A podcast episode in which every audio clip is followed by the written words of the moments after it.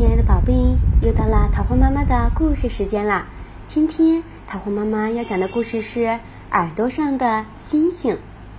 森林里要举行音乐会了，小松鼠也要上去表演节目。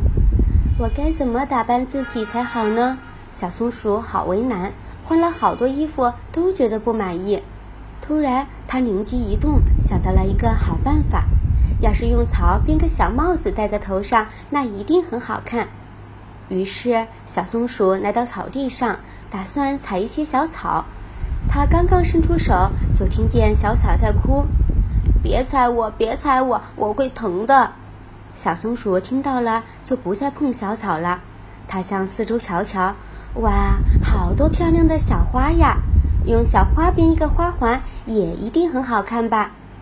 没想到，小松鼠的手刚碰到小花，小花就哭了起来。别摘我，别摘我，我会疼的。小松鼠不忍心伤害小花，便收回了手。两只萤火虫看到了这一幕，便说：“小松鼠是个善良的孩子，没有为了自己漂亮就伤害小花小草。但这样，小松鼠就没有漂亮的装饰了。我们去帮帮它吧。”于是，萤火虫悄悄地跟在了小松鼠的身后。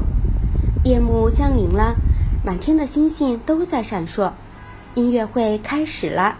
第一个演唱的就是小松鼠，小松鼠的歌唱得非常好听，而且今天的小松鼠也是最漂亮的。瞧，它的两只耳朵上有两颗漂亮的星星，正在闪烁着呢。大家都没有看出来，那是两只萤火虫在小松鼠的耳朵上呢。亲爱的宝贝，桃花妈妈想对你说。人人都有爱美之心，但是如果为了自己的美丽而伤害到了他人，那么这种美丽不要也罢。小松鼠为了不伤害小花小草，放弃了这种所谓的美丽。它的善良感动了萤火虫，最终让它变得很漂亮。